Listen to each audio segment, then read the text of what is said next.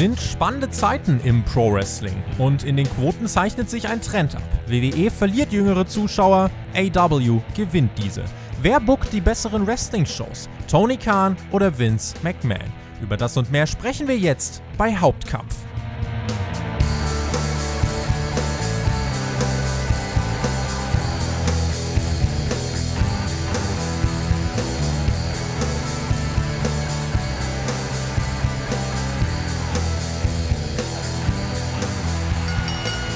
Mal eine Gegenüberstellung. Vince McMahon und Tony Khan. Alle reden ja immer von WWE und AEW. Wir beschäftigen uns heute mit den beiden Promotern hinter den jeweils drei Buchstaben. Außerdem, ihr habt es euch gewünscht, es geht wieder um Ratings, Quotenklatsche für WWE und in dieser Woche sogar nochmal ein bisschen anders und differenzierter zu betrachten, als es in den letzten Wochen der Fall war. Das unsere zwei großen Themen. Heute ist es Sonntag, der 26. Juli 2020. Ihr hört Hauptkampf, euren Wrestling Talk von Spotfight. Mein Name ist Tobi und nach mehr als drei Monaten freue ich mich, mit einem Mann sprechen zu können, der zurzeit auch viel Wrestling schaut. Zuletzt haben wir nach WrestleMania hier bei Hauptkampf gesessen. Heute bringen wir seine Expertise wieder ein an diesen, ja, Sonntagstisch, an, an den Stammtisch könnte man meinen. Ich freue mich sehr, dass er hier ist. Alexander Bedranowski, herzlich willkommen.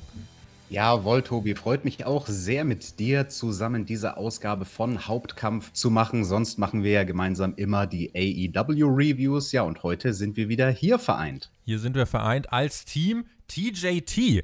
TJT. Am Sonntag. Du hast in dieser Woche ja nicht wenig gemacht. Das ist dann dein dritter Podcast. Du hast die AEW angeschaut, du hast dir NXT angeschaut, zwei Stunden mit dem Mac darüber gesprochen. Das könnt ihr exklusiv auf Patreon hören in dieser Woche. Und jetzt Hauptkampf. Also die Podcast-Maschine müsste bei dir eigentlich so geölt laufen wie lang nicht mehr.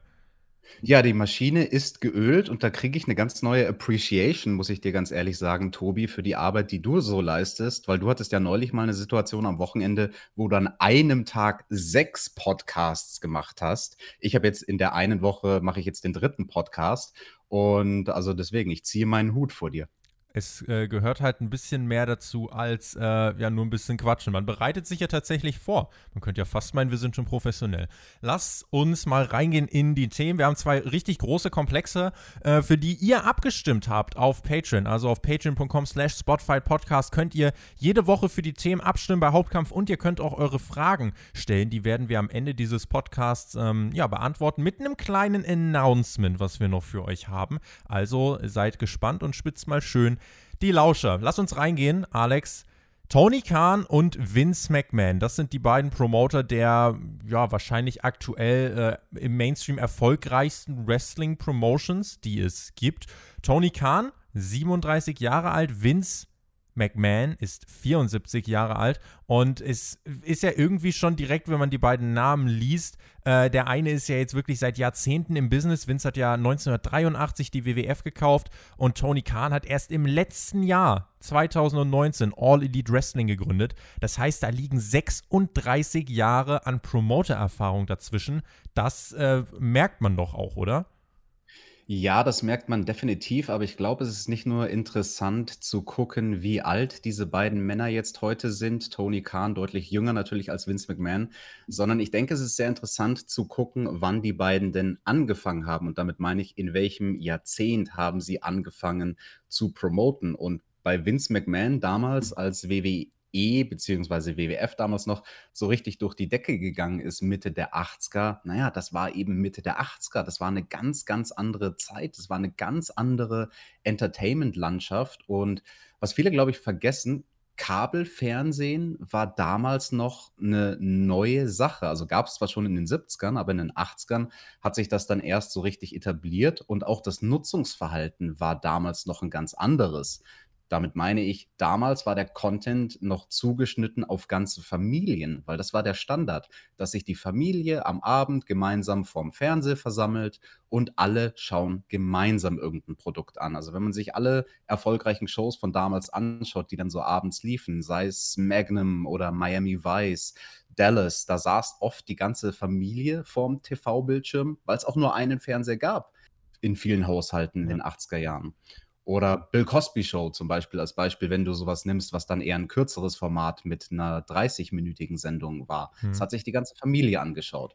Und diese Trendwende, dass dann der Content zugespitzt wurde und spezialisiert wurde auf einzelne Demografien, also dass deine Sendungen einzelne Zielgruppen, unterschiedliche Altersschichten ansprechen sollen. Das kam dann eigentlich erst so richtig in den 90ern, als es der Standard wurde, nicht nur, dass die Familien Kabel haben, sondern dass die Familien mehrere Fernseher haben. Und dann konnten auf einmal die Erwachsenen alleine sich im Wohnzimmer was anschauen und keine Ahnung, schauen dann vielleicht in den 90er Jahren Seinfeld oder Emergency Room während die Jugendlichen im anderen Zimmer, in ihrem Kinderzimmer, ihre eigenen Sendungen gucken, ihren eigenen Content, der auf sie zugeschnitten ist, sowas wie Friends oder Beverly Hills 90210 und solche Sachen.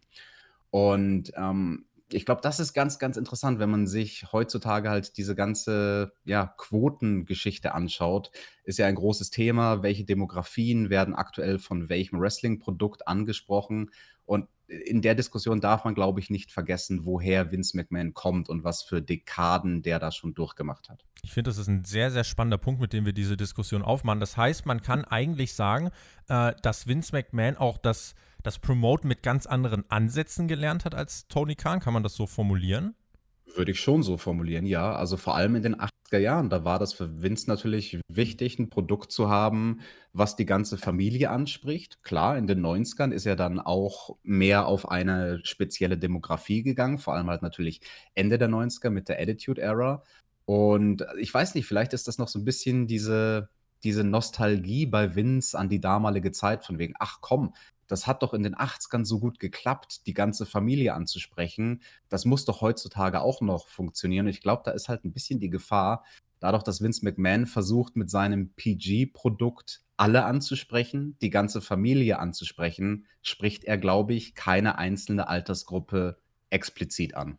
Bei AEW ist es ja so, dass vor allem die jüngeren Zuschauer, äh, gerade im Moment, wir werden nachher bei den Ratings nochmal drüber sprechen, ja wirklich äh, gerade in einer, in einer ja, Erstarkungsphase sind, kann man, kann man sagen. Also da gibt es wirklich gerade einen, einen Shift, also eine Bewegung, die sich abzeichnet. Du hast das mit diesen Zielgruppen gerade schon angesprochen. Ist es deswegen äh, vielleicht auch ähm, ein legitimer Grund, dass man jetzt sagt, äh, dass ein Vince McMahon vielleicht gar nicht mehr weiß, was die aktuelle Zielgruppe denn überhaupt möchte? Denn wenn man sich jetzt, äh, nehmen wir ein aktuelles Event, schauen wir auf Extreme Rules, wollen WWE-Fans aktuell sehen, wie sich zum Beispiel zwei ähm, Pro-Wrestler versuchen, ein Auge auszustechen? Oder wollen äh, WWE-Fans aktuell sehen, wie äh, sich zwei Menschen äh, auf skurrile Art und Weise an einem Sumpf bekämpfen? Ähm, hat Vince McMahon vielleicht auch ein bisschen das Gespür verloren, wer denn überhaupt aktuell die Zielgruppe ist? Denn wir reden ja äh, bei WWE eigentlich immer noch gerade drüber, dass da ja wirklich, ja, der Durchschnittszuschauer gerade auf die 60 zugeht. Ja, ich glaube, Vince sind da aber auch ein bisschen die Hände gebunden mit dem, was er mit seinem Content liefern kann und darf, weil er eben diese PG-Ausrichtung hat. Also, ich glaube durchaus schon, dass Vince vielleicht nicht zu 100% weiß, was die Zielgruppe die Alterszielgruppe heutzutage möchte, die jungen Menschen, was die heutzutage sehen möchten, aber er weiß sehr wohl, was bei dieser Zielgruppe, mit der er heute Probleme hat, was bei denen damals funktioniert hat. Er weiß mhm. ganz genau, in der Attitude Era hat er diese jungen Zuschauer abgeholt mit schockendem Content und genau das ist ja jetzt der Versuch, mhm. quasi mit so einem Eye versus Eye Match die Leute zu schocken, aber heute muss er halt wegen dieser PG-Ausrichtung dann sehr viel faken oder drumherum arbeiten und kann dann nicht wirklich explizit sein. Also dieses Match Ray gegen Seth, das ist ja, glaube ich, das beste Beispiel, wo quasi ein, ein schockendes Ding nur angedeutet wird, früher in den 90ern, da hätte er halt dann auch Blut zeigen können. Ich sage jetzt nicht, dass er früher in den 90ern hätte zeigen können, wie jemandem wirklich ein blutendes Auge aus dem Kopf es fällt. Ga, es, gab wohl, es gab wohl äh, eine, eine äh, gedrehte Fassung, bei der wirklich Rey Mysterio das Auge richtig rausgesprungen ist und man mehr gesehen hat. Da hat Vince McMahon aber kurzfristig entschieden, das äh, ist zu eklig und das möchte er nicht zeigen. Das nur vielleicht genau. der Vollständigkeit halber. Und und in den 90ern hätte er diese Szene wahrscheinlich gezeigt, diesen alternativen Take. Heutzutage weiß er, naja, ich habe auch Werbepartner und ähm, da muss ich halt meinen Content PG lassen. Ist das der große Vorteil von Tony Khan, dass er nicht jetzt weiß, was die jungen Menschen äh, in den 90ern äh, gemocht haben, sondern dass er scheinbar so ein bisschen das Gespür dafür hat, was die jungen Menschen jetzt äh, im Moment äh, sich wünschen, weil er arbeitet ja auch zum Beispiel mit den Young Bucks zusammen, die ja auf YouTube äh, es mit Being the Elite geschafft haben, ein Format auf die Beine zu stellen, äh, was ja äh, sechsstellige äh, Aufrufs, Aufrufszahlen immer generiert hat. Also ist auch vielleicht das ein Vorteil für Tony Khan, dass er da irgendwie mit Leuten zusammenarbeitet, äh, zusammenarbeitet, die auf einer relativ jungen Plattform wie YouTube da eben auch jetzt schon einen Schlüssel zum Erfolg gefunden haben? Ja, definitiv, weil Tony Khan hatte, glaube ich, Vince McMahon gegenüber den einen großen Vorteil, dass er weiß, auf welche Art und Weise die Zuschauer den Content gucken. Und damit meine ich jetzt nicht nur, auf welcher Plattform gucken sie auf YouTube oder gucken sie im TV, sondern welche Aufmerksamkeitsspanne bringt der Zuschauer mit. Und das AEW-Produkt Dynamite ist da ein schönes Beispiel. Also vor allem diese Woche auch die Ausgabe ist ein schönes Beispiel für eine Sendung, die sehr, sehr dynamisch war. Die sehr, sehr viel Abwechslungsreiches geboten hat. Kein Segment war zu lang, es kam nie Langeweile auf. Alles ging irgendwie flüssig ineinander über. Storylines sind miteinander verknüpft und das ganze Produkt ist dynamisch. Also der Name Dynamite, der kommt nicht von ungefähr. Und das spricht halt die Hauptzielgruppe auch an, weil wir wissen alle, heutzutage sind die Aufmerksamkeitsspannen eigentlich aller Zielgruppen, außer vielleicht der ältesten Zielgruppe, deutlich kürzer, ja. als sie es früher noch waren. Und da ist Tony Khan, denke ich, mehr am Puls der Zeit als Vince McMahon. Es gab äh, eine Doku, über die wir jetzt gerade schon im Vorfeld gesprochen haben, Beyond the Mat. Das war damals eine der ersten Dokus, in denen wirklich ähm, das K-Fape gebrochen worden ist und wo äh, ja dann eben eine Kamera wirklich Backstage war, äh, wie ein Vince McMahon zum Beispiel einen Mankind instruiert hat, äh, wie denn dieser und dieser Spot abzulaufen hat. Und genau in dieser Doku äh, gab es eben auch einige Aussagen von Vince McMahon, unter anderem ja das berüchtigte Zitat We make movies. Wir machen Filme. Das ist unser Hauptprodukt. Hat Vince McMahon das bis heute durchgezogen? Also dreht Vince McMahon bis heute Filme? Das ist eine sehr interessante Frage, die du da stellst. Und vor allem, dass du auf Beyond the Mat eingehst, eine Dokumentation, die ja jetzt schon einige Jahre auf dem Buckel hat, die dann Ende der 90er rauskam. Und dreht er heute Filme? Ja, definitiv. Die Frage kann man mit einem klaren Ja beantworten. Aber ich glaube, die viel interessantere Frage ist, wann hat er denn angefangen, Filme zu drehen? Also dieser, dieses Zitat, was du da nennst aus Beyond the Mat, zeigt ja, in den 90ern hatte Vince McMahon auch schon diese Attitüde. Das, was wir hier machen, sind Filme oder sollen irgendwann einmal was wie Filme sein. Und wenn du Mankind ansprichst, den er da instruiert hat beim Rumble 99 für Beyond the Mat, kennt ja fast jeder Zuhörer, glaube ich, diese Szene. Ja.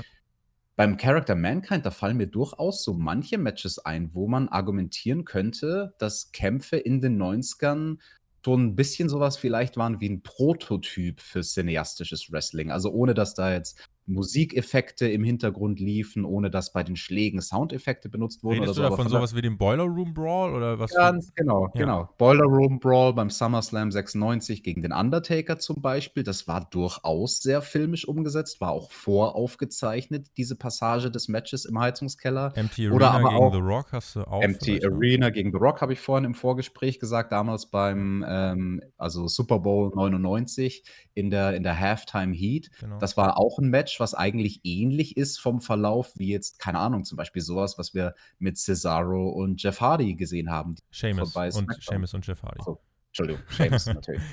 Kann man, kann man dir nicht übernehmen, äh, dass du da vielleicht nicht äh, gerade 100% da bist. SmackDown hast du jetzt diese Woche dann nicht geschaut, musst du ja auch gar nicht. Ähm, Hast, du hast ja jetzt deinen dritten Podcast. Stell dir vor, SmackDown wären es noch vier geworden. Nein, aber das ist ja, das ist ja äh, die, ähm, daran zeigt sich ja eben, dass äh, Vince McMahon damals eben schon diese, diese, wie du gesagt hast, diese Attitüde besessen hat. Die Frage ist dann eben auch, sind es gute Filme? die er denn jetzt noch macht, weil das ist ja dann für die Qualität des Produkts ähm, ausschlaggebend damals hatte er auch schon, ähm, was die Producer angeht, jemanden wie zum Beispiel Bruce Pritchard um sich herum. Bruce Pritchard hat schon Ende der 80er angefangen für WWF äh, zu promoten und zu arbeiten und jetzt im Jahr 2020 produziert genau dieser Bruce Pritchard Raw und SmackDown. Ist es denn berechtigt, dann jetzt zu behaupten, dass es, dass darin ein Hauptgrund dafür liegt, warum viele Fans WWE vorwerfen, dass sie sich im Kern seit Jahren äh, wirklich immer nur sehr gleich und flach und eindimensional anfühlt. Ja, gute Frage. Also die Personalie Bruce Pritchard, der hat damit natürlich äh, sehr viel zu tun. Wie sind die Shows gescriptet? Und wahrscheinlich berechtigt, dass er da vielleicht auch noch so ein bisschen festhängt als jemand, der schon seit so vielen Jahrzehnten am Start ist, an Dingen, die früher funktioniert haben. Und also ich glaube, bei Bruce Pritchard ist vor allem das Problem, er hat halt so seinen sehr eigenen Humor und er weiß, welche Sachen Vince zum Lachen bringen. Und solche Sachen schreibt er dann gerne in die Shows rein. Und das funktioniert dann vielleicht den Boss zum Lachen zu bringen, aber ist dann vielleicht nicht unbedingt das, was die breite Masse sehen möchte. Aber ja, wenn wir darüber reden, wie die Shows, Raw und SmackDown vor allem aufgebaut sind, auch langfristig, da sollten wir vielleicht auch über das Booking reden. Ne? Also, dass natürlich der große Unterschied auch im Vergleich zu AEW ist. Bei WWE, da wird halt kurzfristig gebuckt und ganz viel Hotshot-Booking gemacht. Und AEW im Vergleich dazu, die denken halt long-term und die haben einen Fahrplan definiert für die nächsten Monate. Und bei WWE passieren halt dann aktuell nicht nur bei den Hauptshows, sondern auch bei NXT natürlich solche Hotshot-Aktionen wie zuletzt mit dem North American Championship, der dann auf einmal spontan vereint wird mit dem NXT World Championship und dann in der Woche darauf sagt Keith Lee, juhu, ich habe jetzt beide Titel und die werde ich fleißig verteidigen. Nochmal eine Woche später, diese Woche, sagt er, ach, wisst ihr was, den einen Titel, den North American Title, den droppe ich jetzt. Mhm. Also das sind dann natürlich auch Sachen, die nicht zusammenpassen und ich glaube, was man sich vor Auge halten muss, was da das große Problem ist, es frustriert halt den Zuschauer. Und der Zuschauer hat jetzt die Alternative. Genau. Und jetzt hat er die Alternative und weiß, hey, wenn ich da aufmerksam bin, da werde ich für meine Aufmerksamkeit belohnt und alles ist irgendwie zielführend und da passiert nichts random und da wird auch sehr, sehr wenig verworfen an Storylines, die passieren. Alles führt irgendwo hin. Und bei WWE, da werde ich halt teilweise sogar bestraft für meine Aufmerksamkeit, wenn ich alles an Content beobachte, weil ich dann natürlich offensichtliche Logiklücken sehe. Hä, Moment mal, das passt doch überhaupt nicht zu dem, was letzte Woche passiert ist sollten vielleicht an dieser Stelle nochmal klarstellen, also nur weil wir das AW Review Team sind, heißt das jetzt natürlich nicht, dass wir uns heute die Agenda gesetzt haben, äh, dass wir AW besonders gut wegkommen lassen. Ich glaube, was uns gut gelingt, ist eben, dass wir äh, doch jetzt auch wirklich versuchen, da sehr differenziert äh, drauf zu schauen und das wirklich einfach versuchen, auch ein bisschen aufzudröseln. Wo liegen denn die Unterschiede? Und alles, was wir jetzt gerade gesagt haben, kann man ja dann doch auch faktisch festmachen. Also es sind ja jetzt nicht alles Interpretationen wo ich noch so ein bisschen ähm, unentschlossen bin bei der Frage äh, Tony Khan und äh, Vince McMahon, gibt es denn irgendwelche Elemente bei, bei Vince McMahon, wo du sagst, ey, die könnte sich Tony Khan schon abschauen. Da sollte er doch vielleicht äh, dem, dem Vince mal irgendwas gleich tun. Gibt es da irgendwas, was er da jetzt besonders schnell mal nachmachen sollte?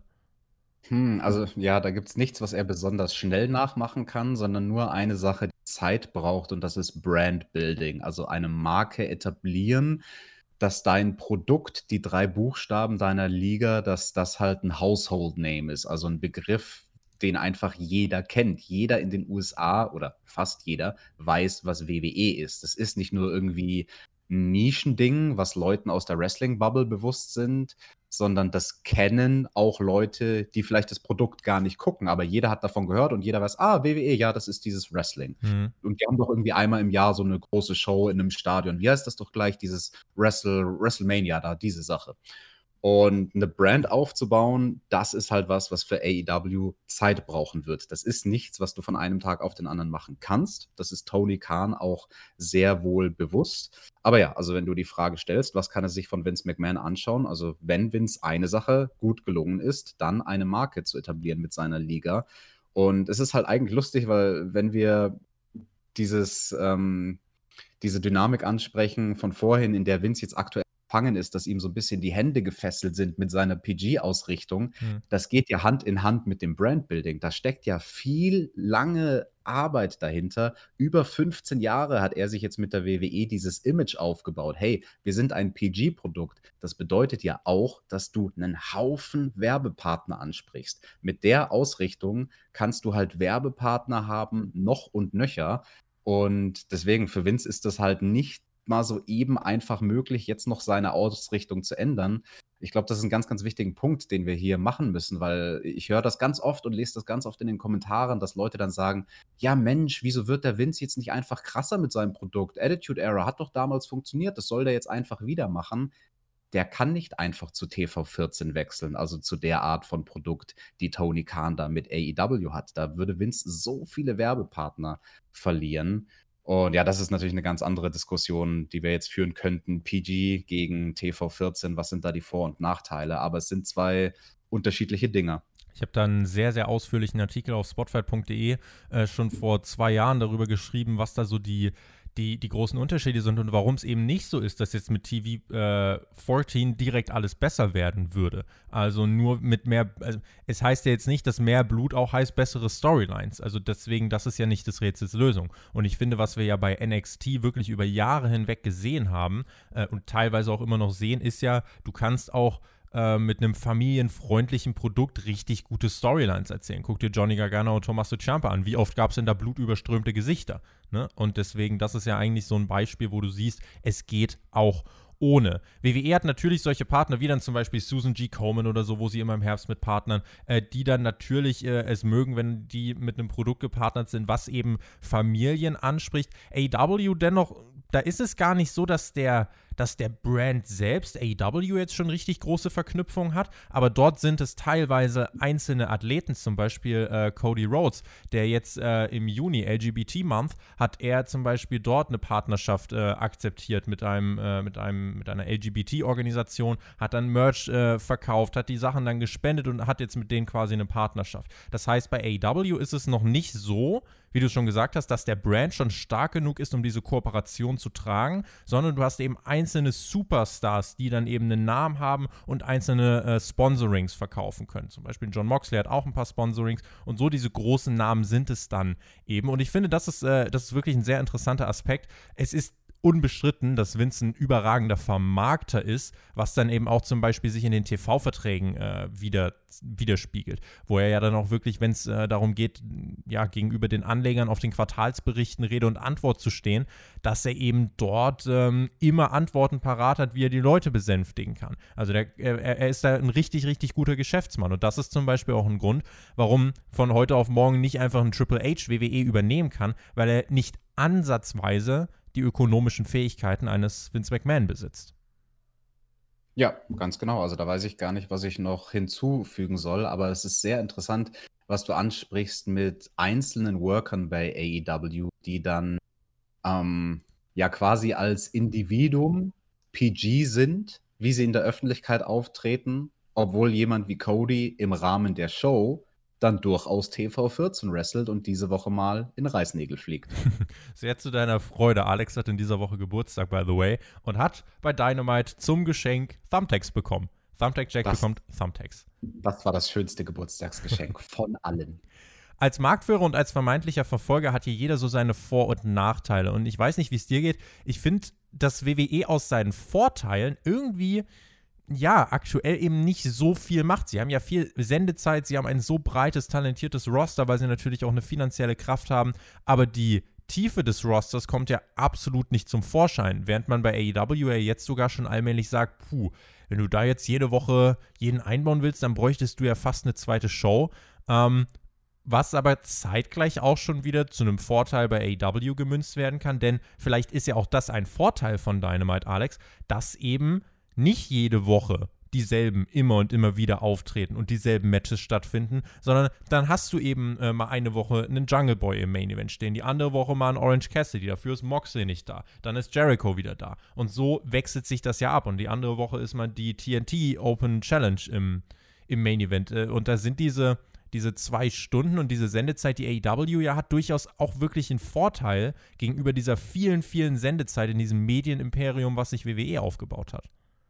Genau, du sprichst an Charaktere, die frisch gehalten werden bei AEW und das gelingt ihnen wirklich sehr gut. Nicht jeder ist in jeder Sendung zu sehen und dadurch hast du dann bei AEW eben oft dieses Gefühl von, ah cool, jetzt sehe ich den wieder, der war ja letzte Woche gar nicht mit am Start ich kann das aus meinem privaten Umfeld äh, ganz gut vergleichen. Jetzt ganz frisch erst. Ich habe zu meinem Geburtstag von meiner Freundin so eine DVD-Box geschenkt bekommen mit allen Staffeln von Unsere kleine Farm.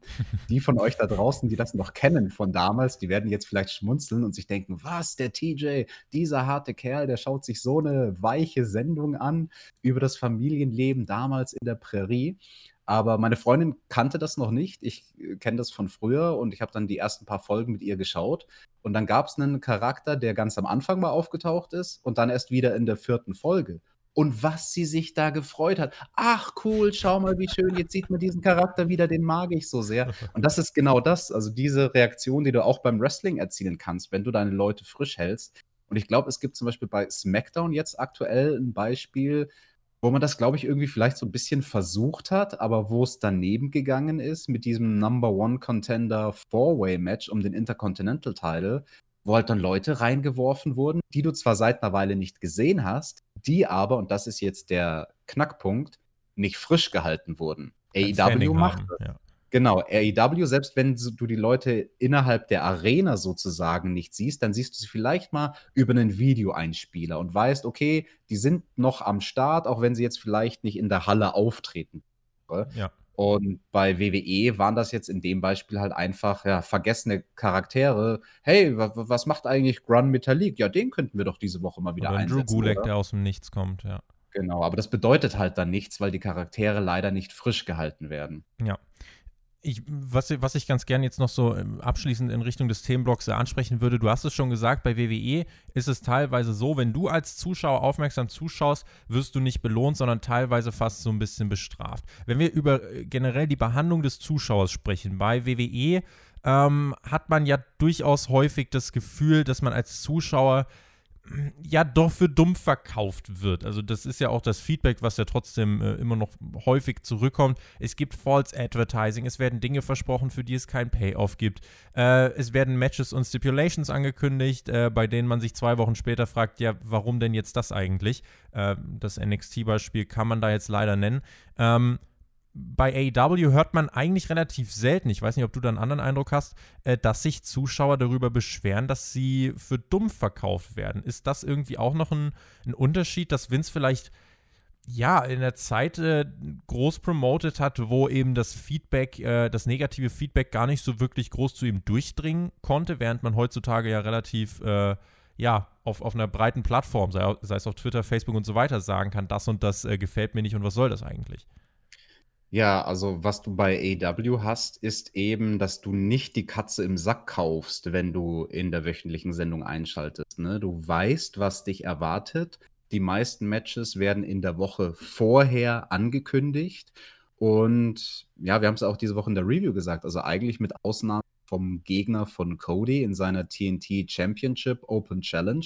Da weißt du nie, welcher Herausforderer kommt, aber du weißt, dass es die Challenge gibt. Also das ist ja dann auch eine Konstante, mit der du planen kannst als Zuschauer. Du weißt, was du zu erwarten hast. Du kennst jedes Match und jedes Segment, ja. Genau, das ist bei WWE halt oft leider das Problem, dass es gibt ja Ausgaben, wo gar nichts vorher feststeht oder wo vielleicht nur ein einzelnes Match vorher announced ist. Und ich glaube, das ist zu wenig. Ich glaube, der Zuschauer heutzutage, der will ungefähr wissen, was er bekommen könnte oder was er bekommen wird. Und ich muss dir ganz ehrlich sagen, ein Gedanken, den ich hatte, was vielleicht naheliegend wäre, jetzt aktuell in diesem Corona-Universum, in dem uns befinden, mit dem Match bei SmackDown, der große Brawl, mit dem die Show off-air geht, Jeff Hardy gegen Sheamus. Wäre es vielleicht ein Gedanke für WWE, Gedanken Raum und ihr könnt uns auch gerne in den Kommentaren schreiben, ob das vielleicht etwas wäre, worüber WWE nachdenken sollte. Wäre es ein Gedanke, so etwas als Konstante zu haben? Damit meine ich ein cineastisch aufgebautes Match, dass es sowas jede Woche gibt, damit man zumindest eine Konstante hat und weiß, ah, aktuell ist Corona-Zeit, da bringt WWE. Quasi wie die TNT Open Challenge gibt es bei WWE einmal in der Woche ein cineastisches Match. Genau, was dann aber nicht so over the top sein muss, weil ich glaube, dieses Beispiel. Es ist halt Storyline-bedingt, das Beispiel. Genau, es war Storyline-bedingt und es war jetzt nicht zu over the top. Es war jetzt nicht so wie der Swamp-Fight, der so total absurd Zum war, Glück. sondern es war, es war immer noch ein Kampf, es wurde gebrawlt, aber es war halt auf eine besondere Art und Weise gefilmt glaube, ich glaube, was da halt wichtig ist, man muss halt aufpassen, dass du es halt. Äh, WWE ist ja auch dafür bekannt, dass wenn etwas funktioniert, dann sind mhm. sie sehr schnell dabei, es eben zu oft zu machen und es sofort auszuschlachten. Bei diesen cineastischen Matches, du müsstest es irgendwie schon in, in irgendwie, ja, ich weiß nicht, ob du es äh, in Richtung Greatest Wrestling Match Ever so in diese, in diese Schiene reinbringen sollst. Das war auch in einem gewissen Maße cineastisch, dass du da quasi äh, ganz viel Crowd Noise zum Beispiel hattest, dass du Schnitte hattest und so weiter. Ähm, weil ich glaube, jede Woche ein cineastisches Match und Aufbau brauchst du halt auch irgendwie. Ich meine, wenn du einen Long-Term-Plan hättest, dann könntest du das planen. Das ist aber bei WWE ja scheinbar im Moment nicht die Zielsetzung, zu sagen, hey, wir wollen, äh, wir haben jetzt einen Plan für die nächsten Monate und dann kannst du das ja, dann kannst du etappenweise sagen, so hier können wir das und das einstreuen. Aber du siehst ja im Moment, zum Beispiel, wir haben jetzt in, in vier Wochen oder so den SummerSlam, ähm, Dafür wird quasi gar nichts aufgebaut. Dafür haben wir nächste Woche bei Raw und SmackDown zwei Titelmatches. Ja, das passt dann natürlich nicht so wirklich zueinander. Wo ist das große Ziel? Und du sagst ja auch selbst, WWE hat sowas immer schon gerne ausgeschlachtet. Egal was, wenn es funktioniert, dann wird es oft gemacht. TLC-Matches oder was auch immer, da kann man ja jetzt viele Beispiele bringen. Das habe ich ja auch damals in unserer letzten Hauptkampfausgabe gesagt. Das war ja dann ganz frisch nach WrestleMania und da habe ich auch schon gewarnt, oh, es könnte sein, dass WWE so viel zu oft bringt. Mhm. Und da ist natürlich eine große Gefahr. Aber ich muss dir ganz ehrlich sagen, ich weiß auch nicht wirklich, was im Idealfall in der perfekten Welt für WWE die eine Sache wäre, die sie als Konstante gut etablieren könnten. Irgendetwas, wo der Zuschauer weiß, hey, bei Raw bekomme ich jede Woche dies, das, bei SmackDown bekomme ich jede Woche was anderes. Mhm. Vielleicht hat jemand eine Idee. Ja, ich habe mit Chris bei äh, SmackDown haben wir die Idee gehabt, alles, was wir gerade bei WWE sehen, passiert nur in Vinces Kopf und es gibt dann einen Restart nach Corona, wo Vince dann nur in dem Segment dem, aus dem Bett aufsteht und sagt, boah, was war denn das? Und dann ist Brock Lesnar wieder Champion und alles geht nochmal weiter. äh, wir haben jetzt gerade schon den Vergleich AEW NXT gemacht. Damit wollen wir auch mal wirklich zum zweiten Block kommen, wo wir jetzt die Ratings besprechen wollen, äh, wo wir aber wie jede Woche versuchen, das natürlich auch in den Gesamtkontext einzuordnen. Du hast in dieser Woche ja beide Shows gesehen und äh, was du schon gesagt hast, wir haben das ja am Donnerstag auch schon ausführlich besprochen. Auch ich habe bei AEW das Gefühl, dass dann eben jedes Match auf der Karte, es geht ineinander über, jedes Segment, es geht alles ineinander über und es hat ja auch alles, äh, alles ergibt ja auch einen Sinn. Und ähm, es gibt ein absolut minimalistisches Beispiel, wo ich eigentlich gerade für mich festmachen kann, warum ich finde, dass AEW da einen sehr, sehr großen Vorteil hat. Hikaru Shida sagt in der vorletzten Dynamite-Ausgabe vor knapp zwei Wochen, jeder, der mir zeigt, dass er äh, Kampf in sich stecken hat, Leidenschaft in sich stecken hat, der kann mich herausfordern. Jetzt in der letzten Dynamite-Ausgabe gewinnt Diamante gegen Evil Lees. Und nächste Woche bekommen wir Diamante, äh, die ihr Match jetzt gegen Hikaru Shida bekommt, weil Hikaru Shida zugestimmt hat. Das sind drei Wochen.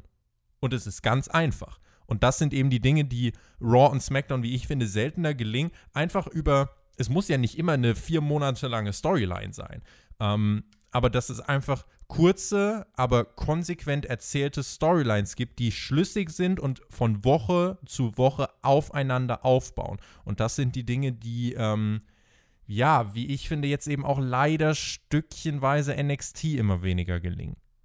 Ja, das ist wahr. Da hat auch unser geschätzter Kollege, der Mac, gesagt, das große Problem bei WWE ist dann oder speziell bei NXT, dass es immer dasselbe Schema ist. Also ein Segment, was ein Match aufbaut und dann gibt es das Match. Und sowas zieht sich dann höchstens zwei Wochen. Manchmal passiert es auch innerhalb einer Episode, dass quasi am Anfang der Episode zwei Leute backstage aufeinandertreffen, später in der Show haben sie das Match und dann ist diese Mini-Storyline sozusagen direkt wieder beendet. Während, wie du es gerade schön gesagt hast, an dem Beispiel von Hikaru Shida bei AW, so eine Kleinigkeit, und das ist ja jetzt nichts, was bei AW gerade einen großen Fokus kriegt, diese Mini-Storyline, ja. aber das füllt schon mal für drei Wochen eben Sendezeit und das ist gut so. Ja, und das ganze Ding mit der Dynamik, dass AEW da aktuell ein dynamisches Produkt hat und alles geht ineinander über und Storylines werden miteinander verwoben. Und um sowas funktionieren lassen zu können, ist es ja auch ganz wichtig, dass jeder Charakter was zu tun hat. Also, dass die Charakter nicht nur irgendwie im Nirgendwo schwimmen, sondern jeder hat irgendwie so ein eigenes Ding, was gerade passiert. Und manchmal hat eine einzelne Person vielleicht sogar zwei Erzählstränge, die überlappen. Während die eine Storyline von dem einen Charakter gerade zu Ende geht, wird schon seine nächste Storyline parallel aufgebaut das alles ist vom Erzählschema her ja nichts Neues. Das hat AEW ja nicht erfunden. Ja. Das gab es auch im Wrestling schon. Das gab es in Perfektion bei der WWE Ende der 90er und Anfang der 2000er in der Attitude Era. Da hatte WWE genau diese Art von Roster, wo jeder Charakter und vor allem halt nicht nur die Big Player, sondern auch die Leute in der Midcard und sogar die Leute in der Undercard. Jeder hatte was zu tun, jeder hatte seine eigene Heldenreise als Charakter, auf der er sich gerade befindet und Dinge und Storylines waren elegant miteinander verknüpft und ja, ich, ich finde es so schade, dass WWE das nicht gelingt, weil dazu, um, um so zu erzählen, um diese Erzählweise zu haben, dafür musst du halt nicht zwingend ein TV-Produkt haben, was TV 14 ist. Das kann man auch machen mit der aktuellen PG-Ausrichtung, aber aus irgendeinem Grund gelingt es WWE nicht und da sind wir wahrscheinlich wieder bei den vielen Köchen, die den Brei verderben, zu viele Writer, die ja den Brei schlecht machen. Ja, zu viel Salz wahrscheinlich in der Suppe. Wenn wir auf die Ratings schauen, in dieser Woche AEW gewann mit Konkurrenz im Vergleich zur Vorwoche nochmal 7%, erreichte Platz 5 im Kabel-TV, 845.000 Zuschauer. NXT 615.000 Zuschauer, verliert nochmal 2% im Vergleich zur Vorwoche, Platz 35 im Kabel-TV. Wir machen uns kurz mal bewusst, das Match von Keith Lee und Adam Cole das sahen in der Spitze 922.000 Leute. Jetzt zwei Wochen später sehen NXT im Schnitt noch 615.000 Leute. Differenz von 230.000, das ist fast eine Viertelmillion, die zwischen den beiden Shows liegt. So viel wie zuletzt äh, im März tatsächlich. Äh, die Ausgabe, bei der Brody Lee und Matt Hardy ihr Debüt feierten. Und ähm, AW gewann wie jede Woche jede Demo außer 50 Plus. Wobei in dieser Woche muss man sagen, NXT in 50 Plus ein Rating von 0,33 aufstellte, AEW ein Rating von 0,31. Also auch in dieser letzten Demo in der NXT noch den Vorsprung hat, wird es jetzt allmählich ein bisschen knapper. Ähm, und teilweise in den anderen Demos ist es so, AEW äh, doppelt und dreifach so hohe Werte wie NXT. In der Kategorie Männer 12 bis 34 hat AEW 10 mal so hohe Werte wie NXT. Zehnmal so viel. Und ein Punkt, den ich gern auch noch reinbringen würde, ist, dass in der Kategorie, ähm, es gibt ja immer dieses, dieses Ranking. Und zwar äh, reden alle Menschen von der Hauptdemo 18 bis 49. Das betrifft alle Menschen zwischen 18 und 49. Und in der Kategorie, äh, in dieser Kategorie war AEW auf Platz 5 am Mittwochabend. Äh, von den äh, Kabel-TV-Sendungen in, der, ähm, in der Demografie der Männer 18 bis 49. Also nicht Personen 18 bis 49, sondern Männer. 18 bis 49 war AEW auf Platz 1 im Kabel-TV und hat alle anderen Sendungen geschlagen. Wir reden nicht von NXT und Sport, wir reden von Nachrichten, Unterhaltungssendungen, Krimiserien, alles. Das hat AEW hinter sich gelassen. Und Alex, das sind in dieser Woche, also es sind ja jetzt zuletzt dann teilweise deutliche Zahlen gewesen. Dann kam der Great American Bash, da hat NXT drei Wochen die Ratings äh, auf seiner Seite gehabt. Aber jetzt muss man sagen, schon zwei Wochen nach dem letzten NXT-Rating-Erfolg ist das ja ein brutal deutliches Ergebnis. Ja, absolut. Also diese letzte Zahl, diese, diese Fakten, die du da genannt hast, das muss man sich nochmal auf der Zunge zergehen lassen. Da geht es jetzt mit diesem Platz 1, die sie da bei den Männern geschafft haben, nicht nur um den Vergleich mit einem anderen Wrestling-Produkt, sondern allgemein von allen Fernsehsendungen.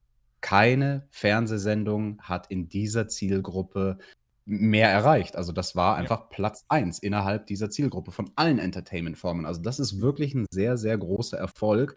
Und was auch noch ein großer Erfolg ist, der diese Woche, glaube ich, so ein bisschen untergeht, wenn man sich diese ganzen Zahlen angeht, dass es in einer ganz speziellen Demografie, die einen vielleicht sehr überraschen mag, da ist es AEW diese Woche zum ersten Mal in der Geschichte gelungen, dass sie im Vergleich mit den anderen Wrestling-Sendungen und jetzt hier nicht NXT, sondern Raw und SmackDown, dass sie in einer Woche den ersten Platz bei einer Demografie belegen, nämlich bei den Frauen im Alter zwischen 18 und 34. Ja. Da hatte AEW diese Woche 58.000 Zuschauer im Vergleich zu Raw 54.000 Zuschauer. Also in dieser Demografie Frauen 18 bis 34, AEW mit 4.000 Zuschauern mehr und mit deutlich mehr Zuschauern sogar als auch SmackDown. SmackDown ja. hatte da 43.000. Ja.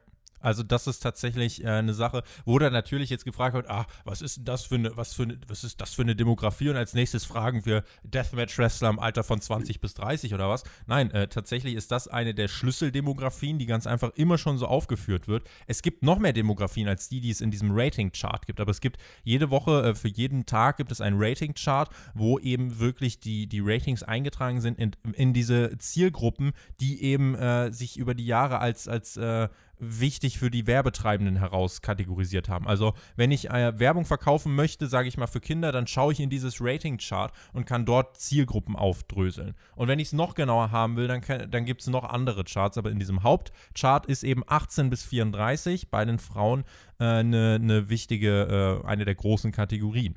Und generell, wenn wir nicht nur Frauen 18 bis 34 nehmen, sondern Personen 18 bis 34, da war AEW in dieser Woche knapp hinter Raw und SmackDown. Es gab jetzt für SmackDown äh, einen Ratingbericht von uns. 1,97 waren es diese Woche, der nicht ganz korrekt ist, aus dem einfachen Grund, dass dort, ähm, ja, dass die exakte Ratingzahl erst am Montag oder Dienstag herauskommt, denn äh, in den Overnights von Freitag auf Samstag werden äh, alle Fox-Stationen und alle Fox-Viewer zusammengezählt und zum Beispiel in Detroit wurde von Fox nicht SmackDown übertragen, sondern ein Baseball-Game. Äh, und deswegen, äh, das sind halt Viewer, die dann rausfallen. Das heißt, die SmackDown-Zahl wird sich im Nachhinein noch nach unten korrigieren.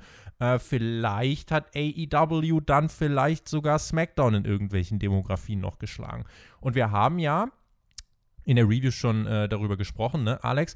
Dieser Vergleich mit NXT, der war ja jetzt das, wo, wo AEW äh, lang äh, mit beschäftigt war. Aber im Moment ist es ja so, dass der Vergleich von AEW mit Raw und SmackDown eigentlich spannender ist. Ja, definitiv. Also was man halt vor allem sieht, ist, dass da ein riesiger Shift stattfindet aktuell.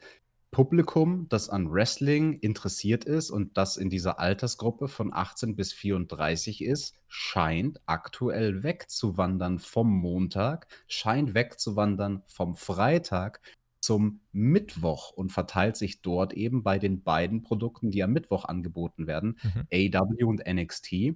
Und wenn wir nochmal auf diese Zielgruppe 18 bis 34 schauen, da ist es ja auch krass, was NXT diese Woche für Zahlen hatte. Tobi, täusche ich mich oder waren das diese Woche in der Zielgruppe bei NXT 183.000? Im Vergleich zu Raw nochmal und SmackDown jeweils mit 143 bzw. 144.000. Also NXT mit 40.000 Zuschauern mehr in dieser Zielgruppe im Vergleich zu den Main-Shows von WWE. Das ist halt auch sehr beachtlich. Es ist, ähm, wenn, wenn du dann noch ein bisschen weiter runter gehst, merkst du dann aber trotzdem, dass die jüngeren Zuschauer bei NXT dennoch äh, nicht, so, nicht so einen soliden Unterbau liefern, wie es dann zum Beispiel eben bei AEW der Fall ist, weil die stärkste Demografie bei NXT bleibt ja 50 plus. Also das ist ja wirklich ihr, ihr absolutes Zugpferd, wo sie auch jede Woche vor AEW liegen. Äh, und ja, aber ansonsten ist es total richtig, was du gesagt hast, dass eben die jungen Zuschauer wegwandern vom Montag und vom Freitag und sie wandern hin zum Mittwoch. Sie wandern mehr zu AEW als zu NXT. Also das muss man als Einordnung schon äh, definitiv so festhalten. Der NXT-Zuschauer im Schnitt äh, Ende 50, der AEW-Zuschauer im Schnitt Mitte 40. Also das ist dann schon nochmal ein relevanter Unterschied. Ähm, bei AEW, was ich noch relativ spannend finde, das Match von den Young Bucks gegen Butcher und Blade, das hat es tatsächlich erreicht, in der Spitze über eine Million Zuschauer zu erreichen. Also AEW ist damit ja auch wirklich auf einem Niveau, was sie auch vor der Pandemie erreicht haben, auch was eben die Ratings betrifft. Und das ist eben dann, Alex, gerade für eine Sendung wie Raw, die jetzt wirklich äh, auf einem auf Allzeittief unterwegs ist, ähm, ist das ja ein bisschen ernüchternd, denn die Pandemie alleine scheint dann ja nicht das Argument zu sein. Ja, in der Tat. Und wenn du bei diesem Beispiel bist, mit diesem Brawl zwischen den Young Bucks und Butcher und Blade, die erreichen da über eine Million an Zuschauern für ein Match, was in der Mitte der Show stattfindet. Also es war sozusagen der, der Main Event der ersten Hälfte der Show. Mhm. Und viel wichtiger, es wurde zu Beginn der Show nicht announced, an welcher Stelle dieses Match stattfindet. Es war nicht als Main Event deklariert, wo du weißt, okay, am Ende der Show wird es diesen Kampf geben. Du wusstest nur, das Match steht irgendwo auf der Card und dann ist es ja auch auf einmal passiert. Also es wurde ja dann nicht mal mit einer Grafik oder einem Hype-Video eingeläutet, dass du schon ein paar Minuten zum Zuschalten sozusagen hast, sondern auf einmal standen sie da backstage in der Küche und das Match geht los. Das schließt halt wieder an an diesen Punkt, den wir vorhin hatten. Die Show ist dynamisch und dadurch wird dir natürlich als Zuschauer suggeriert, ah, Moment, da kann jederzeit was passieren. Vielleicht sollte ich gar nicht die ganze Zeit die Kanäle hin und her wechseln zwischen zum Beispiel NXT und AEW, sondern vielleicht bleibe ich einfach dran, weil so ein Match, was mich sehr interessiert, auf einmal zu jedem Zeitpunkt losgehen kann. Also es ist durchaus ein cleverer Schachzug von AEW und bemerkenswert, dass dieses Match die eine Million Marke geknackt hat. Noch eine Notiz, weil es noch immer Menschen gibt, die gern mit ihrem Unwissen angeben wollen. Nein, die Zuschauerzahlen von NXT auf dem WWE-Network haben nichts mit den Ratings zu tun und nein, sie gleichen sie auch nicht aus. Tatsächlich, faktisch ist es mittlerweile wirklich so, NXT ist auf dem WWE-Network nicht mal mehr in den Top 10 der Woche. Aktuell schauen mehr Leute sowas wie Table for Three und Ride Along als NXT. Und äh, damit möchte ich nur mal eben aus dem Weg räumen, dass äh, eben Leute sagen, ja, also wenn man die Network-Views äh, dazu nehmen würde, dann wäre NXT aber deutlich vor AEW. Das ist nicht der Fall. AEW wird weiterhin mehrfach auf mehreren TV-Sendern von Warner wiederholt und AEW landet auch in der TNT-App und äh, das WWE-Network ist dann eben bei diesen Ratings, wie gesagt, kein Faktor. Was ich immer ganz spannend finde, ist dann eben, wenn du so hörst, dass es eigentlich in Amerika hieß, auch von Leuten, die tief in der, im Wrestling-Business drinstecken, von Anfang an war die Erwartungshaltung, ja, NXT, das wird so 300.000 bis 400.000 vor AEW landen und AEW wird jede Woche so seine halbe Million kriegen. Das war so die Erwartungshaltung, mit der da die großen äh, Business-Leute in Amerika rangegangen sind, die so ein bisschen Ahnung von Pro-Wrestling haben. Und äh, bei den Erwartungen muss man ja sagen, das ist definitiv nicht so eingetroffen. Also AEW gewinnt, äh, sage ich mal, zu 90 Prozent ja immer die Zuschauerzahlen.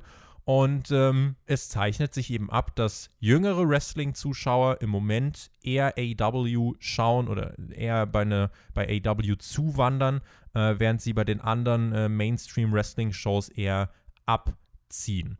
Kommende Woche gibt es große Sports Competition. Die großen Sportligen kommen zurück. Äh, ich habe gerade schon Baseball angesprochen. Das ist jetzt zurück. NBA kommt zurück. Die NFL ist jetzt auch nicht mehr allzu lange hin, bevor die dann wieder am Start ist. Und ähm, was spannend ist, gerade die äh, MLB hat viele Zuschauer über 50. Also am meisten würde das wohl im Moment NXT, SmackDown und Raw beeinträchtigen. Es kann aber gut sein, dass wir in der nächsten Woche wirklich erleben, wie sowohl AEW als auch ähm, NXT dann am Mittwoch sehr ja, davon äh, gedrückt werden, sage ich mal. Äh, und ich bin noch weiter gespannt auf die Zahlen von Raw und SmackDown. Also da ist es schwer im Moment eine Untergrenze zu nennen. Also wenn du jemandem erzählt hast, letztes Jahr, wo Raw irgendwie noch bei 2,5 war, ja, in einem Jahr sind wir bei 1,5, das hätte ja keiner geglaubt. Und wenn gleich Corona sicherlich ein Teilfaktor ist. Natürlich schauen weniger Menschen äh, Pro Wrestling, äh, als wenn das jetzt in vollen Arenen stattfinden würde. Aber es ist möglich und AEW zeigt das ja, mit einem guten Produkt Leute zurückzugewinnen und ein ähnliches Niveau wie vor der Pandemie zu erreichen. Wenn wir in die Zukunft schauen, Alex, da schließt sich jetzt der Kreis zu den beiden großen Themenbereichen. AEW baut tendenziell die spannendere Zukunft auf, als es WWE tut das würde ich dir als Hypothese nochmal abschließend an den Kopf werfen. Was sind so deine Gedanken dazu? Ja, das ist eine gut formulierte Hypothese. Da kann ich eigentlich Stand aktuell nicht dagegen argumentieren. Also jetzt Ende Juli 2020, wogleich ich sagen würde, WWE hat dazu jedem Zeitpunkt das Potenzial, da relativ schnell eine Trendwende herbeizuführen. Ja. Wenn sie nur ihren Approach ein bisschen abwandeln würden. Ob sie das machen werden, das wird die Zeit zeigen. Damit schließen wir die beiden großen Themen ab und äh, gehen in den Fragenteil und haben vorher noch ein Announcement. Wir werden jetzt einige Fragen beantworten, aber aber, aber, aber, ihr habt so viel gefragt äh, auf Patreon unter dieser Ausgabe von Hauptkampf, dass wir am Dienstag einen Nachschlag oder dass der Alex und ich am Dienstag den Nachschlag machen werden. Und zwar dann eben unter anderem mit den anderen Fragen, äh, die eben noch gestellt worden sind. Also wir werden dann nahezu alles beantworten, was von euch reinkam. Das dann am äh, Dienstag äh, ja auf Patreon, äh, entweder vor oder nach der Raw Review, da werden wir das Ganze einbringen. Und ähm, genau, dann äh, hört ihr uns da quasi nochmal auf Patreon. Da reden wir nicht nur über Wrestling, wir quatschen auch so noch ein bisschen über andere Sachen. Äh, das ist ja auch so ein bisschen der, der Geist des Nachschlags, sage ich mal. Ähm, aber diese Fragen, die werden wir da definitiv auch alle beantworten. Also wer noch kein Supporter ist und uns unterstützen möchte, der darf sehr gern bei uns auf Patreon vorbeischauen. Da freuen wir uns sehr darüber. Die Fragen, die reinkamen, Alex. Jonas Ristock hat gefragt, wie fandet ihr das Comeback von Sammy Guevara umgesetzt? Denn Serpentico alias Guevara hat doch bei Dark einige Matches verloren. Ja, ähm. Nein.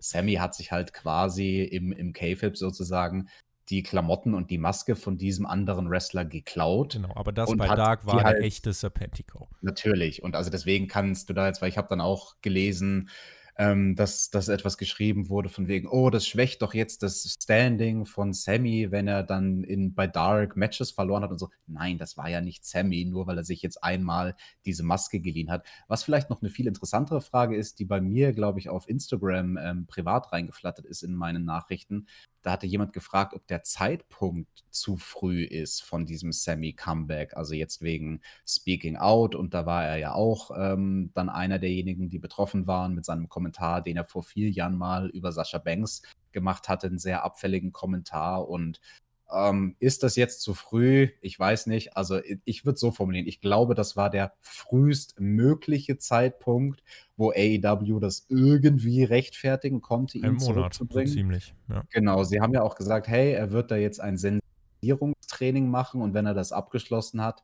dann schauen wir mal und dann besteht schon die Möglichkeit, dass er wieder zurückkommen kann das ist in einem Monat machbar, so ein Training. Also wenn er da jede Woche, keine Ahnung, zweimal hingegangen ist und insgesamt acht Sitzungen hatte oder sowas, würde ich mal behaupten, ist es möglich, einen Menschen auf so ein Thema sensibilisiert zu haben. Also die Frauenorganisation in äh, Jacksonville hat sich in den äh, Höchsttönen über Sammy Guevara, ähm, ähm, ja, sie haben ihn gelobt und ähm, ja, haben sich sehr gefreut, dass er bei ihnen war und ähm, hat, haben auch gemeint, dass er wirklich ein lieber Kerl war und sehr, sehr viel Reue auch gezeigt hat gegenüber äh, den Aussagen, die er damals getroffen hat und das dann jetzt eben auch der Grund von Tony Khan, äh, zu sagen, okay, die Suspendierung wird nach einem Monat aufgehoben.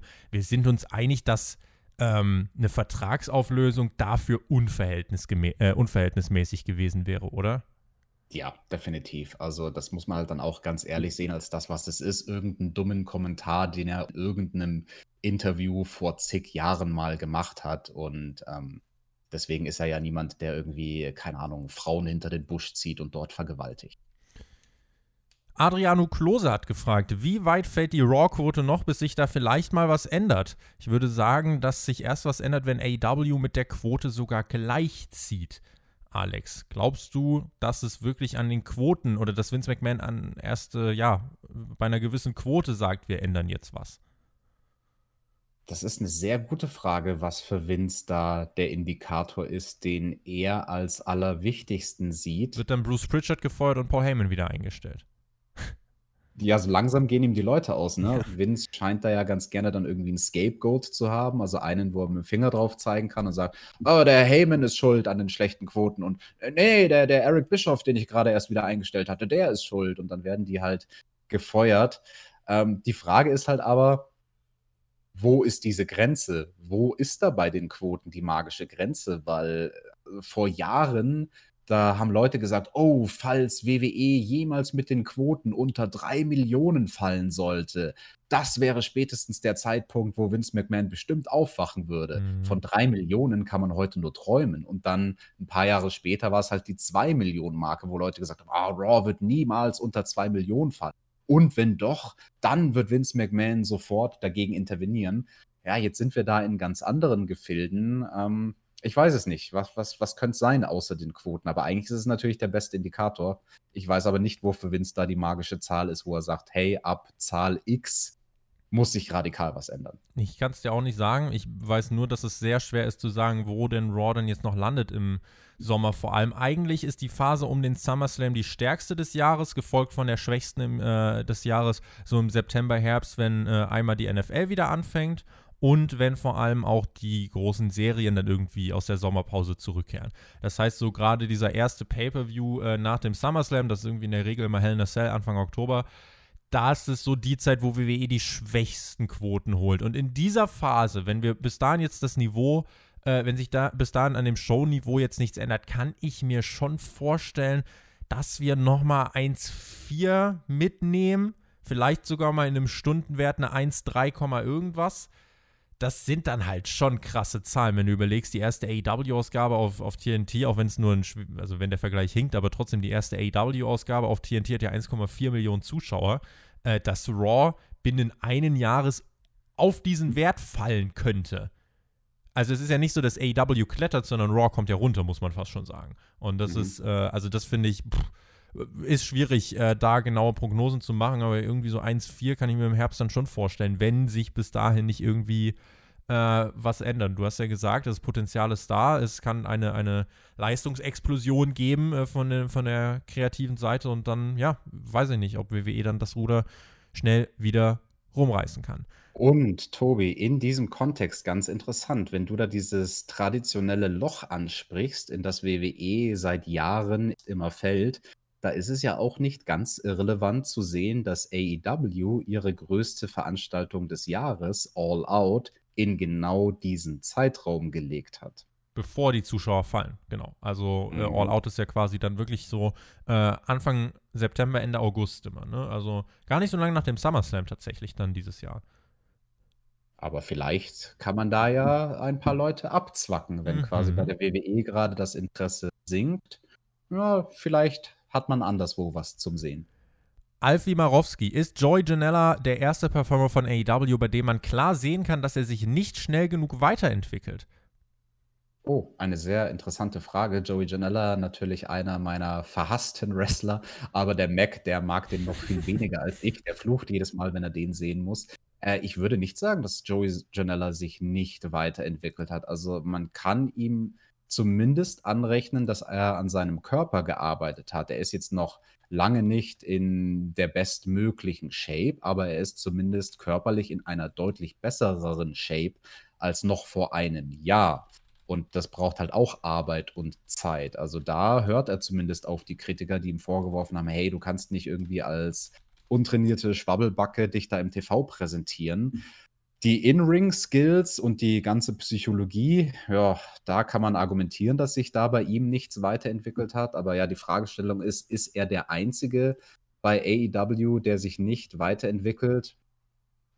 Ganz ehrlich, aus Worker-Sicht, du entwickelst dich immer weiter, aber halt in unterschiedlichem Tempo. Also Private bei manchen Party vielleicht mal einfach als Name mit reingeworfen. Beispiel. Genau, die hätte ich jetzt nämlich genannt, Private Party und vor allem Isaiah Cassidy.